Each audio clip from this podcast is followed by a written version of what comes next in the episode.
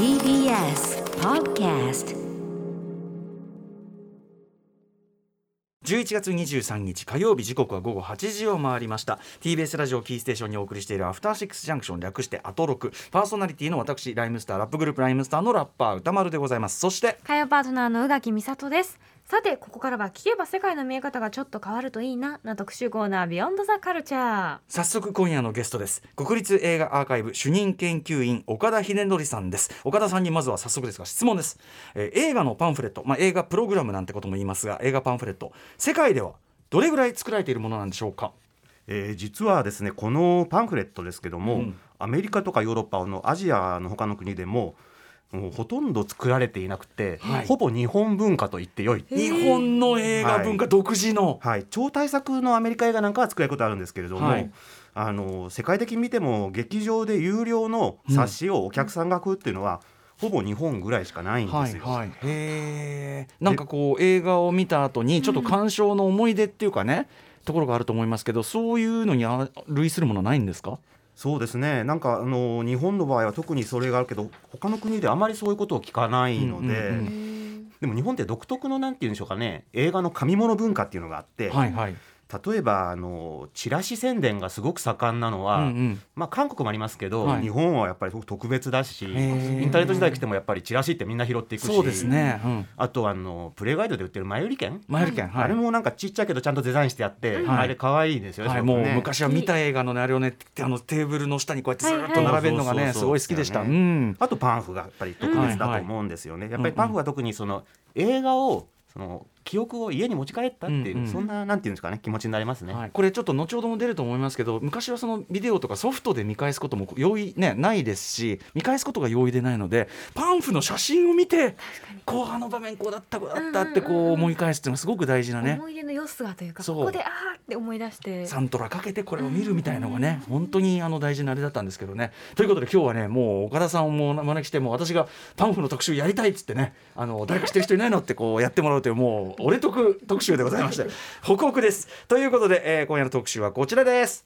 世界的にも珍しい日本独自に進化してきた貴重な文化映画パンフレットの歴史特集改めましてご紹介しましょう国立映画アーカイブ、えー主任研究員の岡田秀則さんです岡田さん久しぶりですよろしくお願いしますよろしくお願いいたしますス。タジオにお越しいただくなんてのは随分ぶりですよね。前ロシア映画のことを話させていただきましたね。それだって2018ですから、初年度もうね3年経ってしまいました。まあこう間にコロナ禍が挟んだりしてね。でもお元気そうで何よりでございます。ありがとうございますはということで岡田さんのご紹介宇垣さんからお願いします。はい1996年より日本で唯一の国立映画機関国立映画アーカイブの前身となった東京国立近代美術館フィルムセンターに勤務。2018年に国立映画アーカイブの主任研究員に。映画のフィルム関連資料の収集保存や上映企画の運営などに携わり映画関連資料のアーカイビングと映画展覧会のキュレーションを担当。これまでに映画史を踏まえた論考エッセイを多数発表しています。短所に映画という物体 X 編著にそっちやないこっちや映画監督柳沢久夫の世界。監修書に時代と作品で読み解く映画ポスターの歴史。そして今年6月に発売された昭和の映画絵看板。看板絵師たちのアートワークなどがあります。はい、この昭和の絵看あ映画絵看板、これも多分番組でちょろっと触れたかな、僕もあのもちろんあの所有拝読させていただいて、ありがとうございます。これもまさに日本独自の映画文化そのものですもんね。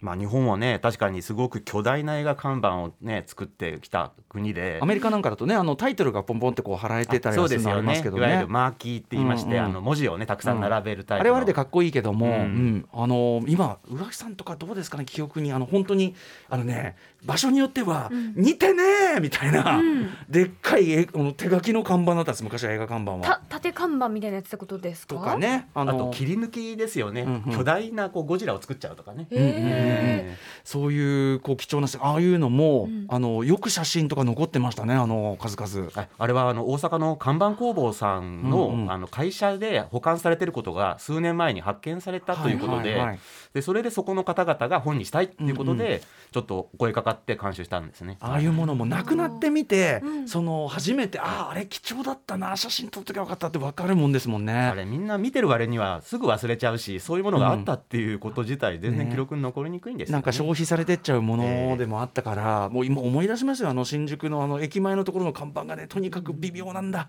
これがうん。ハハリソン・フォードと思われるみたいな感じの、うん、それがまた味わいだったり。でもね似てるとこはすごい似てたりする。腕があるとこはすごい。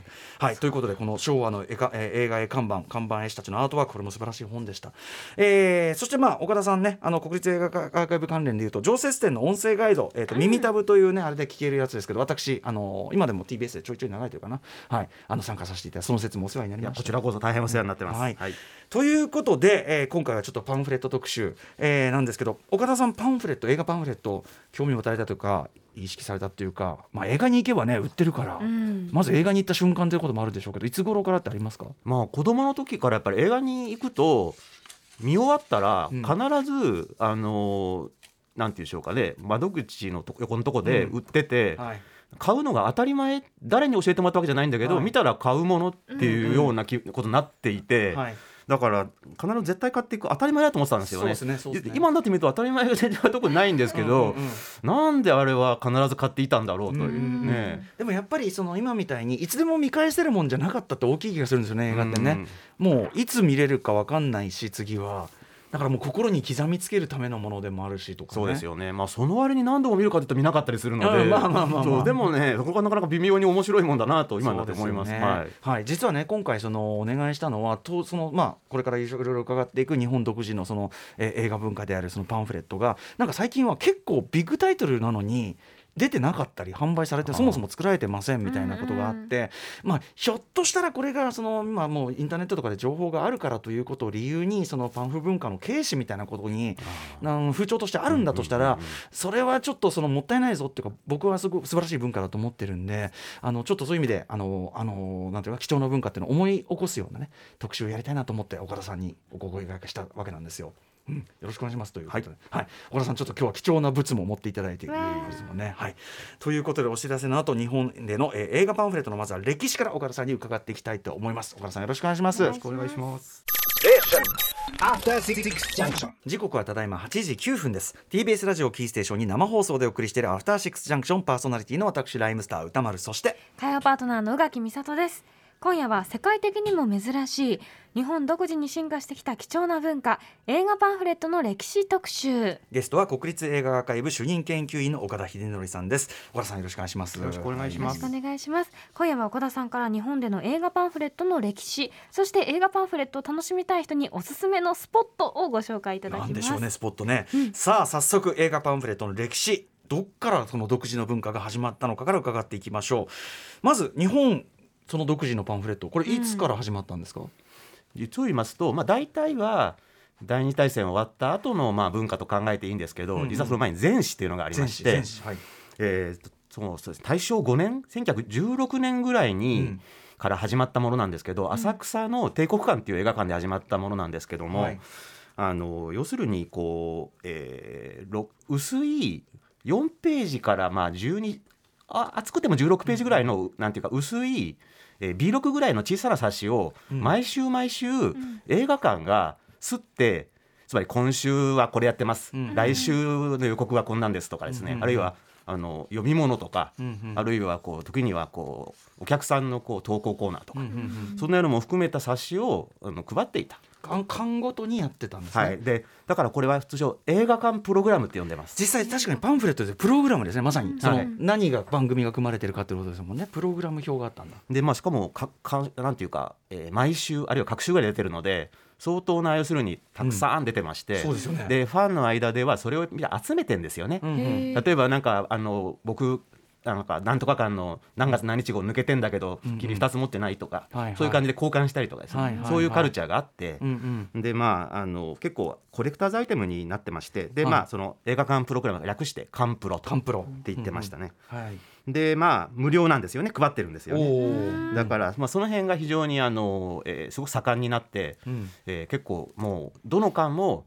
こうおしゃれなパンフとか、うんうんうん。あるいはこうなんでしょうか立派なパンフとか、はい。そういうようなものを、まあ、薄いものなんだけど作ろうとしてました。えーこれはえっと洋画法が限らずでしょうか？そうですね。どの館でも、うん。例えば日本映画やってる館もあるし外国映画両方混ぜてやってる館もあるけど、はい。そちらもそこでも作ってました。うんうんうん。はいはいはい。で特に、はい。ごめんなさい。すみません。特にその何ですかねおしゃれな映画館とうんか、こう高級感みたいなところは、うん。その表紙にこうその時の人気のうんうんこう総画家？イラストレーター？みたいな人に絵を描いてもらうとか、そんな風にしてこうなんていうか自分たちのこう、えーイメージの良さをなんていうか、うん。売り出したんですよね。なるほど。当時はねもう映画はなんかもう娯楽のまあまさにど真ん中にいるわけですから、うんうん。で最先端でもあるしまあさぞかしいけてる感じっていうかねそこがねだったのかなと。はい。まあじゃあなんでそのあれをプログラムっていうかって一つねあのその元がそこにあるからもしれないですよね。源流はその元はプログラムから始まってるからだと思います。映画館プログラムカンプロ、えーこれあの無料っておっしゃってましたけどその今に至る通じるようなそのお金取ってやるような感じの冊子っていうかプログラムはなかったんですか？例外的にはあったんですね、うん。あの珍しかったんですけど例えばあのドイツの SF 映画で「メトロポリス」っていう有名な映画があります、はい。もうフリッツラングはい、あれは1929年日本公開で、うんうんえーまあ、要するにもう鳴り物入りで公開されて、ええもう当時ではすごくもう珍しいやり方だったんですけど、はい。全国7都市同時公開ってね今では全国同時どこでもやりますけど、うん当時してみればもうすごいことをやってたあんですね。のロードショーといって、はい。まあ、フィルムも限られてたからですね。先に公開するのをロードショーといってってことですもんね。で、はい。そうですね。でまああのいわゆるこう未来のディストピア都市みたいなものを描いてこう、あのまあ SF のある種うん。のある種、このマリアというこのロボットが、はいはい。あの C3PO のデザインの元として有名ですね。うん。はい。でそれの時に、えーその7都市で、えーの劇場その封切りの時に、はい。あの冊子を売ってるんですよ。っていうかああの、えー冊子の一番隅っこにうん。5銭って書いてあったんです、あこれ売ってるんだと、なるほど。だからうん。メトロポリスがそれだけ鳴り物入りの超大作はい。だったってことですかね。はい、確かに、に当時のそのなんていうか非常にあの力のあるデザイナーさんがまたこう未来的なこう画像を描いた表紙の、はい。えー入れてまして、うんうん。あこれは力入ってるなとは分かります。今で言えばだからもうとんでもない VFX 超大作みたいのが来たっていうことですからね、うん。もう最先端の。どう？だからそれこういう特別な作品に関しては作られてもいたと、ね。ちなみにこれ20で1900だからこれが29年メトロポリスですけどまあサイレントじゃないですか。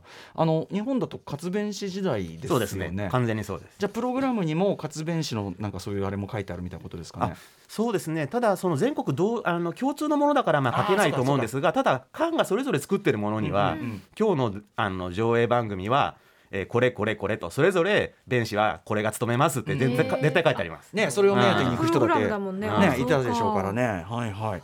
というような成り立ちでこれはまあ戦前の話ですね。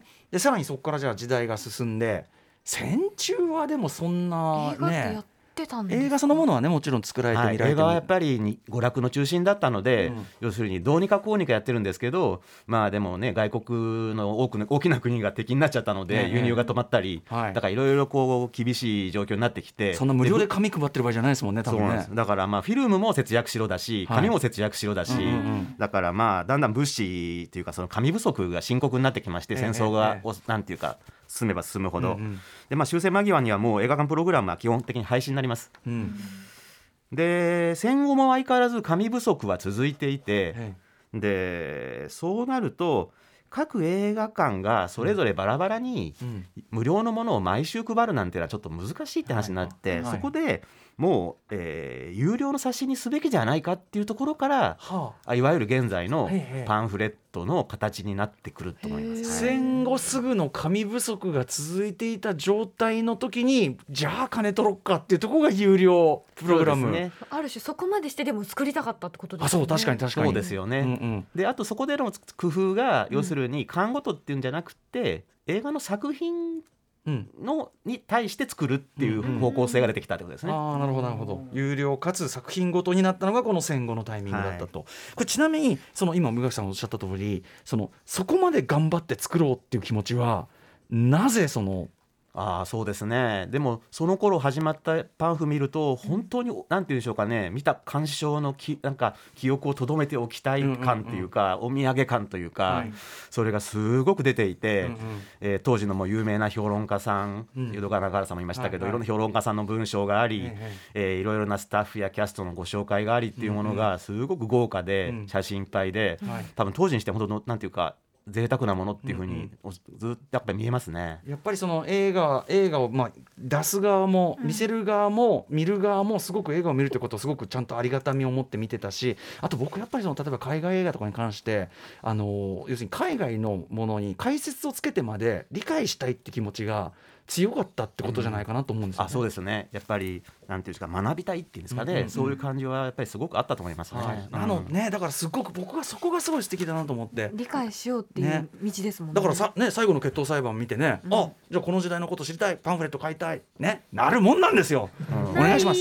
お願いします。本当にね。はいはいはい。まあね15世紀の話ですからね。そうなんかそうそう。なんかもっと歴史の方からまず勉強したいですよね。うん、しかも知るとうん。さらに面白かったりしてね、うん。はい、あの早川から出てる本そのものはすごく面白いんですけどね、はい、えー話がそれました。でということで戦後になりました。はい。でこれ戦後、まあ、今に至る、えー、我々が知るような映画パンフレットの実は、えっと、誕生日というかもう分かってるんですね。明確にここからっていうのがあるんですか、うんまあ実まああのもうほぼ通説化されていると思うんですが、うんうん。えー映画パンフレットには事実上の誕生日がありまして、うん。今私たちが知ってるようなその戦後のパンフっていうの始まりが1947年3月25日、お具体的。これはなぜこんな具体的なのか。はい、で、あのー実を言うとついあの一昨年まで、あのーあったはい。有楽町にスバル座と映画館がありました。はい。で、あのーそこがですね、えーそれまではですねその前の上映までは、うん。いわゆる映画館プログラムと同じようなのを作ってたんですけども、うんで、えーロードショーっていう上映形態始めたんですね。ロードショーって今ではな、風切り何でもロードショーって言いますけど、えー本当のロードショーっていうのはあのなんていうんですかね特別な劇場で、えー大きなスクリーンでいい席で見ることのできる一般上映よりずいぶん前にある特別先行上映のことを言うわけでして、うんうんうん。でそれ用の冊子を、えー作るっていうのが始まったわけですね。うんうん。でその、えー最初の映画はそのアメリカ交響楽っていうですね、うん。あの作曲家のジョージ・ガーシュウィンの電気映画、音楽映画なんですけど、うんうんそれがまあ始まりでその時のアメリカ交響楽ので作った、うん。あーちょっと豪華な冊子。これがまあ最初のパンフレットと言っていいんだろうと思います。なるほど。じゃあその一流感で一流の作品を一流の体験として見るっていう感じやっぱ体験の特別性を際立てるために有楽じゃあ有楽町スバル座が始めたと。そうですね。あのまずロードショーということをしっかり打ち出したというのと、うん。それにの上映の時にそこだけで売っている、へえー一般上映の時にはそれは売らないんです、うんうんうんそうそうかそういうあの特別な冊子をすると。だからその後ですねうん。あのロードショー版っていうのと、はい。一般公開版っていう、あのパンフレットもあの系列が分かれちゃうんです。あ、えーロードショー版だからそのまあ豪華豪華。版という感じのがあると、はい。一般公開版っていうのは、一般公開版はあのもうちょっと薄くて、うん。あとなんていうか配給会社が作ってるんじゃなくて町場の出版社が、うん。あのえーなんていうんですかたくさんの出版社がありましええて、競って作ってるんですね。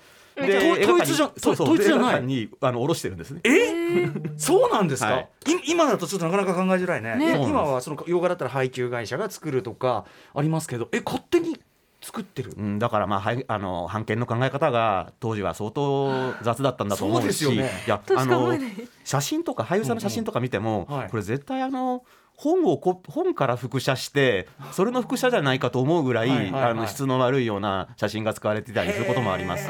そういうあじゃあすでもそういうこう今となっては貴重なそういうなんていうの雑多なねいろんな種類のパンフもあの残ってるんですね資料としては。はい、ありますね。そういうものがみとなんていうか事実上認められてた時代があったということですね。おおらかというかいい加減というかなんというか へえ知らなかったなるほどなるほどこれじゃあもうこの頃になるとその最初のね戦前の小冊子の時代からこうコレクションをしてる人がいたわけだからこの頃になると随分例えばある作品の全バージョンを集めるぞみたいな人も出てきてもおかしくないですね。あそうですね実はパンフってその名作になってくると、うん最初の時のなんていうか、えー封切りの時。はい。封切りの時でさえロードショー版とうんうん。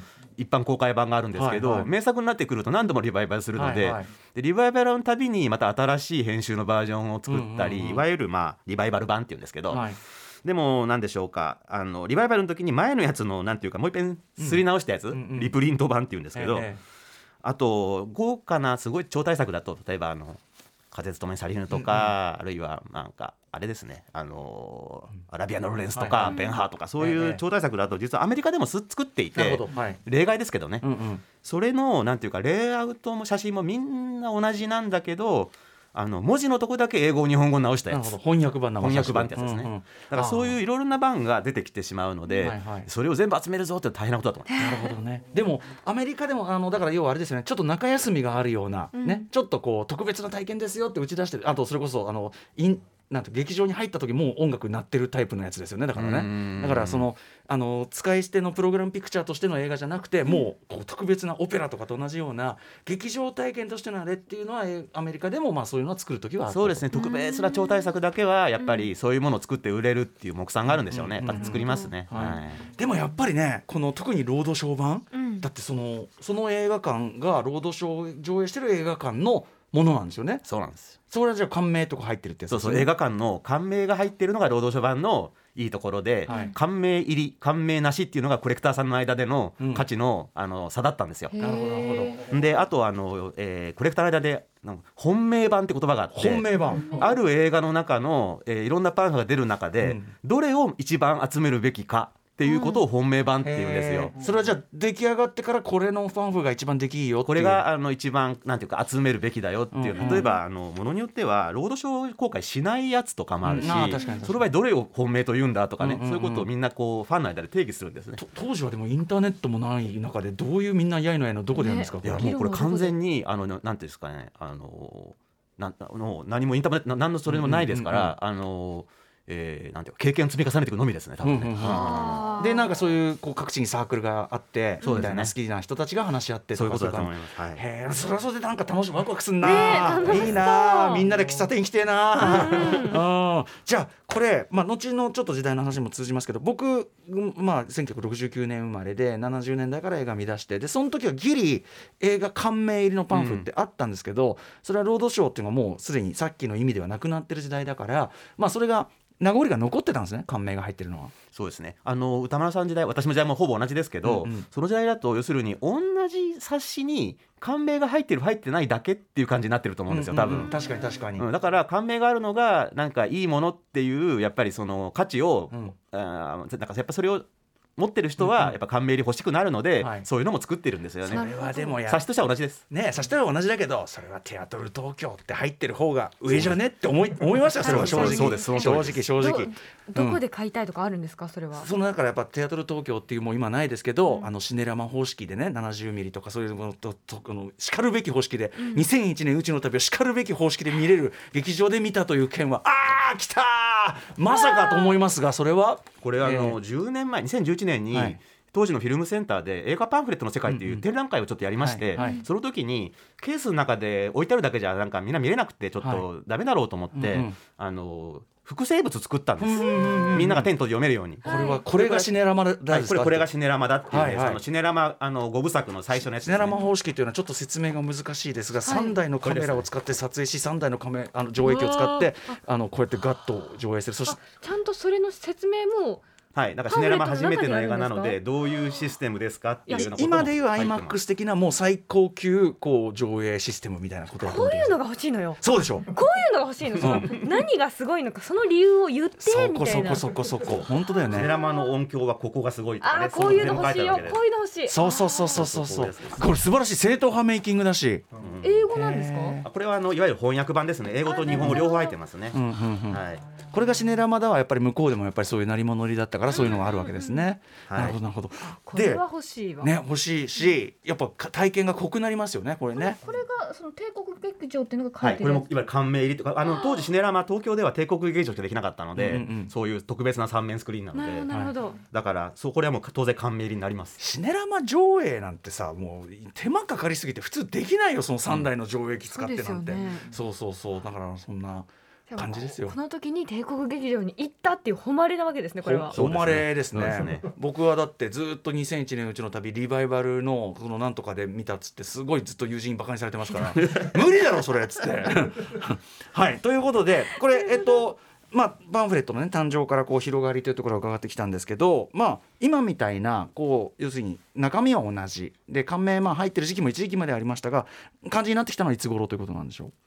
あそうですね。カンメリはもう大体70年代80年代頭ぐらいあったけどなくなってしまいましたね、そのロードショー特別先行上映っていうのが割と有名無実化していったのどのぐらいですか？あそれがやっぱり70年代ぐらいですかね、うん。やっぱりね、うあんー、じゃあ僕が映画見始めた頃がにはもうその頃になってますもんね。そうですようんね、うんうんうん。で、えー、感銘入り感銘なしというのがまあかろうじてのステータスではあったけどまあ中身は変わらないよって感じになってきた、まあ今となってはこうね割と今に至るのがここで完成って感じですかねじゃあね、70はい、年そうですね。さて70年代まで来ましたけどその後、えー時代ごとにパンフレットの移り変わりっていうのはあるんでしょうか？そうですね。あのだんだんみんなが買って当たり前の時代になってきたので、うんうん。要するにもう黙ってても飛ぶように売れる。さっき私の経験がそうだったわけですけど、はいはそういう時代があったのでなんとなくやや惰性な時期があるかなと私ちょっと思ってるんですけど、うんうんうん。一方でミニシアターがこの頃、大都市にね東京大阪80年代に始まれたので、うん。そこはやっぱり非常にこう凝るというか、はい内容もう編集デザインに凝るとかねあとまああのまあ先駆者として実はあのアートシアターギルドっていうのがあって、はい。60年代から割とかっこいい、はい。あのパンフを作って。ATG のデザインそれこそあの和田誠さんとかがあねえっと、そうですね。あの、うんえーそやえっとまずね文字あの ATG っていう文字はい。が伊丹十三さんが作った文字ですよね。デザインしたそうかそうか。そうそうであとそうポスターなんかもすごくかっこよくて、うん。そう和田さんの手で開けたポスターがあったし、まあそういろんなあのなんていうんですかね。まあミまあ、いわゆるミミニシアターの始まりみたいなもんですよね。うんうんうんででよで80年代にそれが増えて確かに僕の記憶でも例えばあのシネマスクエア東急とか、はいはいはいシャンテとかって、その要するにシャンテなりのシネマスクエア東急の投資番号のそれこそ昔のあの映画館のあとシネビバンとか映画館のパンフっていうのがありましたね。そうなんですよね。映画館ごとにシリーズで番号をつけて投資番号ってまさにその通りで、ん、で最後にこう何ですか映画全体の再録シナリオに載せるっていうのが特徴だったんですよ。はい。あれ後で意外と読まないんですけどでもあるとなんかねすごくなんかいい価値があると思うあれはね映画表にあるといいんですけどね本当はね。すごくね。うん、とかあのシネビバンのやつとかあの蓮見茂彦さんと竹光徹さんの対談が毎回りました定番で載ってて、はい。あの今その上映中のその作品のことをめちゃくちゃ悪口言ってたんですよ。それとかもすごい勉強になってあありなんだみたいな、うん。こういうのありなんだみたいなね。うん。そういうじゃあ、えー、80年代はミニシアター中心にしかも内容もすごく充実というか、うん。ことですよね。そうですね、あのいろんまあ確かにいろんなこう文化人の方に書いてもらうとか、うんうん。結構なんかそういう工夫もねあの、うんうん。ありましたね。一つにはあと80年代、まあ、後半ぐらいにはなりますけど90年代入るのかな？あの要はレンタルビデオの普及とかでそのさっき言った見返すっていうのが映画を見るってことのリアリティがちょっと下がったじゃないですか。そそれによって多分その写真を見て何か思い返すみたいなっていうよりは情報性が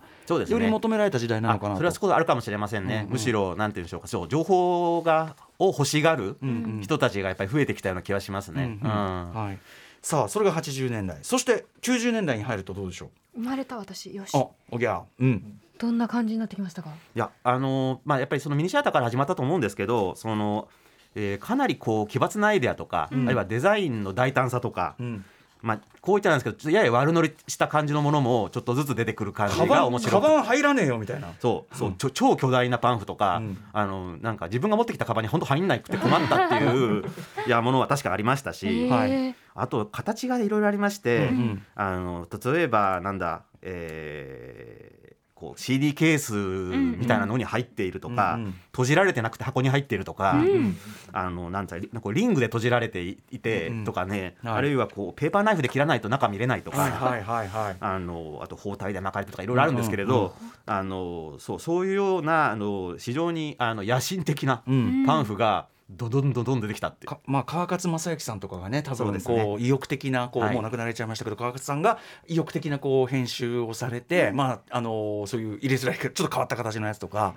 でも作品ごとにつまり作品のカラーに合わせてそうなんですよ。一個一個作ってるそれはあの作品を大事にする思想でもあったので、うんうん。なんていうか、まあ、き単に奇抜なだけではできないことだと思うんですよね。うんその時代例えばきこうなんていうの変わったあれとかで言うと印象に残って岡田さんありますか、まあでも2000年代入ってきても結構やっぱり工夫のあるパンフいっぱいあって、うん。あのそうですね。まあ代表的なよくパンファンの間でも有名なやつとしてあの、えー、かもめ食堂ってありますよね、うんはい。日本とフィンランドのね。はい。あのであのあのデザイナーで今大人気のあの大島イデアさん大島イデアさんはい。あのね。デザインされたやつであのカバンの形をしているやつですよね。うんうんはい、うんうん非常にあの可愛らしくて、はい。うん、あのとかまああのいろいろななんていうんですかね、うん。大島さんだとねあの何ですか中にハンカチが入ってるやつとかね、はいはいはい、い。ろんなあのよやってますよね。大。島秀夫さんしなんていうの仕事として買いたいみたいなのもあるからもう今やそのパンフもあのパンフ大島秀夫ですみたいなさ もう売り売りにした方がいいんじゃないみたいなそんぐらいですもんね。うん。物としてもなんかそのもちろん中身もそうなんですけど物として欲しいものがすごい増えてきてるのかなって個人的に思いますね。物としても買う。そうですね、うん。本当にまさにものとしてうん。なんか充実っていうか洗練されていってうん。面白くなっていったかなと思いはい。ます。、現在2000年代以降、まあ、入ってるわけですけどじゃあどんどんそのなんていうかな洗練充実という方向でしょうかね。うんまあ、ただ、あのーなんていうんですかね、あのー映画館が大体こう同じ映画館で一つの作品をやるっていうんじゃなくて、うんうんシネコンになっていきますよね。えでそうするとこう、あのーすぐその何ですか、えーうんもぎりの横で売るみたいなことできなくなって、みんはない売店の中に入ってきますえよね。そうですねはいはい。でそうなってきてなんか見本が見れないってこともあったり。確かにうん今今読めないことがほとんどですね。読めない多分ねだからそういう意味でかはこ。なんて言うんでしょうか。ややこう押し込められた感っていうのがちょっと感じることもあって。うん。あと実際やっぱり映画の公式サイトみたいなのも出てきたので、はいはい。それはね。ある程度の情報はもう見れるのでうん。やっぱりうん。売れ行きがさやっぱり落ちてきたんだろうと。それは実は言うとデータ的な裏付けはないんですけど、うんうん。やっぱり買う人は減ったなっていう印象はやっぱりありまして、うんうんうんでもそれだけにやっぱりその先はやっぱりクオリティを高めるというか、うん。内容を充実させることでやっぱり、うん。あのパンフっていうのはこう、うん。続いてるなとは思うんですよね。はい。確かにでもその情報性とかそのきちんとした解説が載ってるって意味ではやっぱり70年代までの映画パンフレットってやっぱなんていうか写真とか見て、うん。なんか思い返すの中心だからなんかここまでちゃんとした記事じゃなかったかなって気うもん。しますね、なんか思い返してみれば。思い返してみるとちょっとなんていうんでしょうか。あのメインストリーム映画の7、うん。80年代のとか自はい。分が中学ぐらいの時の見ると、うんうん。やや惰性感があるなと思う時もありますね。若干投げやりな感じもあって、うん。だから例えばエクスペンダブルとかにあんだけの書き手がガツンとしたものかでこんなもう読み応えがあるパンフレットみたいなのは逆に今の時代の産物かもしれないと思いますね。ある種そのなんていうか利用方法が変わってきたってことですか？そうかもしれない。だから、うんあのこっち側も情報が溢れてる分より高いものが提示されてるっていうかね、うんうん。あのねインターネットがじあのでまあ普及した時にこれパンフなくなるかもななんてことはよく言われてましたもんね。私正直言ってこれで終わるのかもしれないと一時は思いました。うんうんでもところがやっぱりやっぱり一定のきちっとしたファン層の方をつかめるやっぱり魅力のあるものが出てくることで今にこうねつながってるわけじゃないですか。やっぱりねさっき言ったものとしての魅力があればだしあの例えばミッドサマーこれも大島秀夫秀夫さんだけど、ミッドサマーだとあのお最初の一枚絵がパンフに載ってるわけだから、これ買うと買わねえとじゃ全然理解度違うじゃんみたいなさ、うん、あとブックスマートはさあのノート型だノート型ったりとかああそうですよね大。島秀夫仕事です。欲しいっていうのがすごいありましたうね。んまあシールがついてて。だからね、あとしかもね、もう何度も文句出し言ってすみませんね、最後の決闘裁判に至っては、公式公式サイトさえ充実してないから、もう本当にもう、ファック、ね、ノうん。ー F ワードノうー。ん。ぐらいの感じですけど。そうですね。はい、ということで、まあ、えー今に至る、まあ、でも充実したものは、まあめちゃくちゃ充実してるのが今とも言えるかもしれませんね。そうですね。逆にもうそうやってあのこれからはいなんていうか、うん、生き残っていくんだろうなっていう感じはしますね。対コレクターというかそのうん絶対に欲しがる人に欲しがるものを作らないといけなくなっていく感じはしますよね。あとやっぱり配給会社とか映画館とか、なんかその映画館でお金をちゃんと使ってそのなんていうかなそういう人たちのなんていうかなちゃんと回っていく感じにしたいっていうのもやっぱあって、うんゆえに絶対感もありますよね。ですよね。うんはいということでちなみにパンフレットなんですけど今だいたい700800まあは700はあんまねえかもう800台がから上って感じだと思いますけどそうですねお値段って変化ってどんな感じなあんですかでもやはりあの充実ということによってやっぱり値段はやっぱ上がっていくのはまあやむを得ないことだと思うんですけどもね。うんうんかつてっていうか最初は無料だったじゃないですか。あまあそれはちょっとなんかそうですよね。比較難しいですけど難しいですね。映画料金に対してどのぐらいっていうか。あそうですね。今だと半額ぐらいっていうかね。あそうですね。でも考えてみれば、あのー最初のアメリカ航空が最初のパンフあれでもね当時25円の映画館料金で15円だったっていうんで。あ、うん。結構。結構しますよ、うんうんうん。ちなみに25円すごい高いんですけど、うんうん当時多分。25円そのものが高いのに、うん。うんうんうん。でもまあ結構豪華な冊子だったからまあそういうふうになったっていうのはありますけども、なるほど。まあその後そのメインストリーム映画のね中で随分4500円の時代もありましたよね、はいはい。うん。うん。でも今はやはりうん。ちゃんとしたものを作ってるので、はい。うんまあ、そう4500円のはねやっぱそれなりのねあのペランペラだったりするのやっぱり。島根なりのということでしょうけど、うん、なるほどね。はい。というねこれパンフレットの歴史一気に外観してきましたけどいやーもうこれだけでも成り立ちとか全然知らなかったんで、うん。めちゃくちゃ勉強になりました。そしてますますパンフレットが愛おしくなる好き。感じ。ね。はいさあここまで国立映画アーカイブ主任研究員の岡田秀則さんに映画パンフレットの歴史についてお話伺っていきました。はいということでここまでまあそのどういう流れで来たかっていうのを伺ったんですけど例えばそういう過去の映画パンフレットってまあほね本普通の本とも違うし雑誌でもないんであの例えば過去の何かをね例えば「スター・ウォーズ」最初の「スター・ウォーズ」の公開時のパンフ見たいとかっていう時にうん。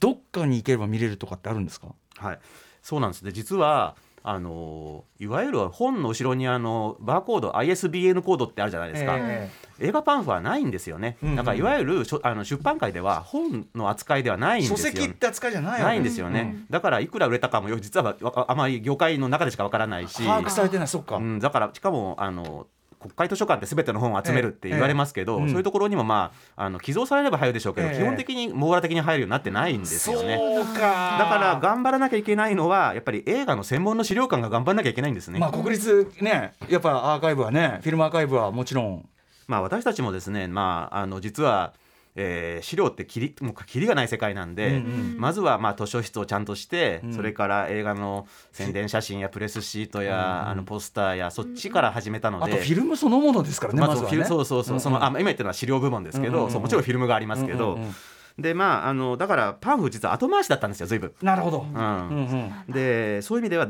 もらってはいたんだけど段ボールに入れたまま何年もずっと積んだっていう時代がなくて、ああそうですか、はい、でもうん。うん2008年頃にちょっとあの一度ああの大きなご寄贈があったんですね、うんうん。渋谷の警察署の前にあのシネマショップっていうところがあったんですけど、はいはい。そこがあの閉店されるっていうことであ。在庫全部ご寄贈しますって話だったんですよ。いうなんという、うん。でまあねあの古書会に流す手もあったと思うんですけど、うん。やっぱ公的なところにいただけるっていう非常にありがたいお申しだったので。涙が出そうな素晴らしい。そう。でこの時にもう、えーまあなんていう覚悟を決めましてうちのスタッフのその、うんうん。いわゆるカタロガー、うん。つまり目録化をするスタッフですね、はいはい。に頑張ってもらいまして、ええ。ーリスト化始めました。えうんうん。でそれで、まあ、今では、えーそうですね1万種1万4000冊ほどになりました。かなりですね1万超えてる、まあ、もっとも日本で外国映画日本映画どんだけ公開したかって考えるとまだまだ網羅性はないんです。そうかそれでもねまあこれからその取り組みがしてると、うん。国立ええ。まず国立映画アーカイブですね。京橋にありますよ。皆さんね、はい。えーそして他にそういうパンフレット所蔵が多いところ。ね。あの映画資料館あるいは映画図書館って言われるところっていうのは、うん。実はあの他にも、えー結構ありまして、はい。まあえー、と首都圏ですと例えばあのそうですね。あの東銀座に、えー松竹大谷図書館という、うん。映画会社の松竹さんの関連の、えー法人がやってらっしゃるうんところがありますけども、うんはいはい、こちらの方もですねあの映画パンフレットも、えー、1万7000円ぐらいあるっていうふうに。え伺っておりー、ます1万7000すごい。これ松竹作品限らずこれはもう、えー、いろいろな作品。もちろん松竹さんの作品もあると思いますし。素晴らしい。あと、えーそうですねあの映画の街として知られる撮影所が2つあるといううん。調布市、調布。はい、そこの中央図書館には映画資料室っていう特別な室がありまして、はい。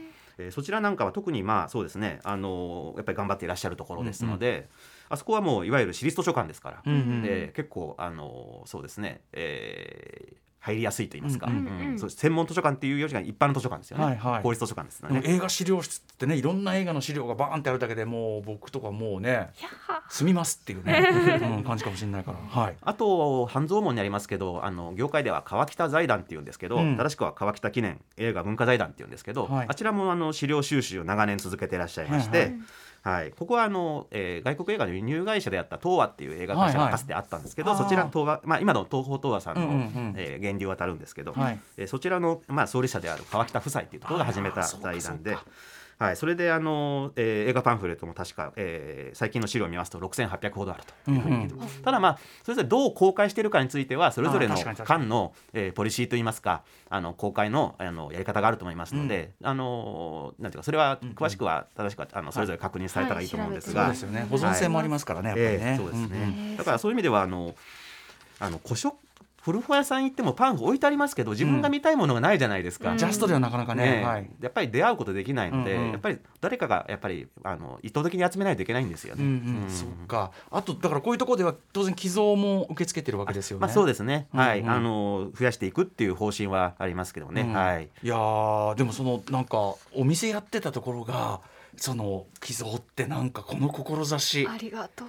ありがとうだよねなんかね、そこはもともと本当に映画パンフが大好きでうん。調べ始めて、ん。最初の頃はあのバスにパンフをいっぱい載せて、はい。移動図書館みたいにして、はい。街から街へパンフを売り歩いてたっていうことをやってた会社らしいんですよ。愛が。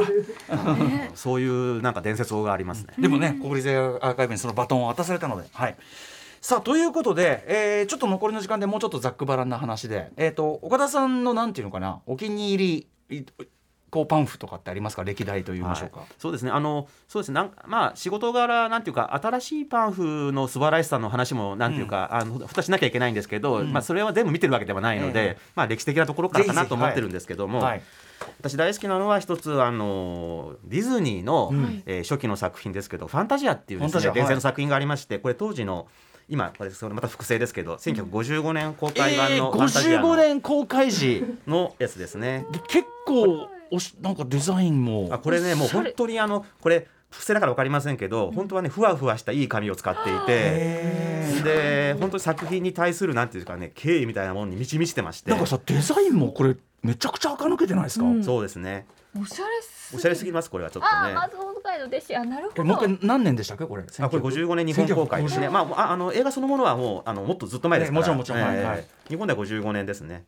でこのアニメーション作る工程とか、すごい、えーあのそうあのさえーああこれは？そう指揮者のねあの音楽の指揮者ストコフスキーのこととかですね。これそのまま復刻して売った方がいいぐらいの。してもいいと思いますね。飲みたいこもの、ね。へー。ディズニーさんお宝資産持ってんじゃない。作ってただたじゃん。これは本当に有楽座っていうところが作った、はいはい。えーねあとしかも編集したのはですね当時ディズニー映画を全部配給したのはあの大きな映画って書いて大映っていう会社だったんですけど大映が作ったものなんですね。はい。えーちょっと後でこれきっちりはいそうですね。はいはい。あとは2001年宇宙の旅のしょあのふ封切り版ですかね。はい、これいいですね。はい、た倒れていいですか？はい、はい。うん。大きいんですね。これ大きいんです。横長ででかいんです。えこれは公開時だから公開時ですね。と68年公開時。テアトル東京とかでやった時だ。はい、あのこれもあテアトル東京68年と書いてる。78年リバイバル95年リバイバルってないくつもあるんですけど2001年とか、テアトル東京だ。ねテアトル東京です。これですシネラマ、この時ってシネラマだったんですか？えっと、70ミリ？この。時はこの映画はえーっ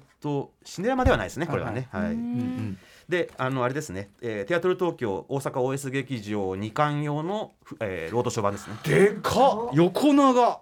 これもなか当時としてはちょっとありえない。これはあのあれですね。いわゆる翻訳版ですね。あーなるほどなるほど。はいはい。はいアメリカが多分こういう形で映ったんでしょう。やっぱりだからこれもさあの映画館にあの劇場に入るともうすでにあの MGM のマークとあの音楽がすごい静かに流れててで席にみんな着いたところで始まるっていうであのインターバルがあってっていうだからまさにそのオオペラとかさそういう感激スタイルっていうのかな。だから多分向こうでもこういうあちょっと大きめなんですね B 音ぐらいってことになる、うん。そうですよね、へえこれ私ままうんうん。それは必要だよな。これちなみにあのこれ今複製ですけどふ市場価格みたいなああこれについて調べると面白いでしょうね。この辺はじゃあですよ。あの専門の神保町あたりにあそうですね。素晴らしい本専門店がありますので、あのえー出回ってはいるんですね。うん見つかるかどうかわかんないんですけどどれぐらいレアかっていうのも私もよくわかあの市場でよく分かってないので、うん。専門のところに聞くと一発で分かると思いますね。あの、うんアットワンダーとかヴィンテージとはい。かそういう会社がありますので、まあ、ファンタジアはともかくねこの時の2001年はまあそ相当日本でも見られたは見られたでしょそううから。ですよね。いやーなるほど。さらにちょっとレアものなんていうのもありますあかそうですね。なんかパンフの世界コレクターさんの世界って深く深い世界で、うんうん。私たちも本当になんかあの集めてないからあんまりなんていうかいわゆるコレクターとして集めてないから全然わからないんですけれど、結構 SF とかホラーの初期作品とか、うんうん。あといよくあるのはあの有名な監督や俳優になったのに、はい。若い頃の仕事で、はい。当時はあんまりヒットしなかったから、はいはい。えー街に出て出回ってるものが少ないためにうんうんうん。レア度が高まって、はい。今となってはとてつもない値段がついてるもの。へえ例えばどのあたりはい。キューブリックの博士のあの異常な異常な異常ですかね。あれはあの当時あまり要するに出回りが少なくって、はいはい。今では5万ぐらいはする。えー、5万ですか。はいはい、はい、あと有名なのはパンフ界でちょっと伝説化されて有名なのはクリント・イーストウッドなんですけど、俳優として出たあの白い肌の異常な夜っていうドン・シーゲルの映画があるんですが、うんうんうんあれが、えー要するに全然ヒットしなかったらしいんですよ、ね、これだってこんなタイトルつけられてるだけで そのせいかもしれない。扱いがわかりますよね、うん。白い肌の異常な夜。どういう内容と思っちゃう、うん。まあうん。後にねあれがビガエルドってあのリメイクソフィア・コッポラがしてますけどね、はい。そうですね、あれがだいたい78万はするんじゃないですかね。当時はイーストウッドも全然なめられ時期だし、ただのアクション俳優だって思われてるしね。ドン・シゲル監督もまあなんていうかなこうアクションの、まあ、そんな要するに作家って扱いじゃないから、うんねだから後年になってみればもう名作ですから、はいそうですね。感じになってるけど、うん。八八万だ。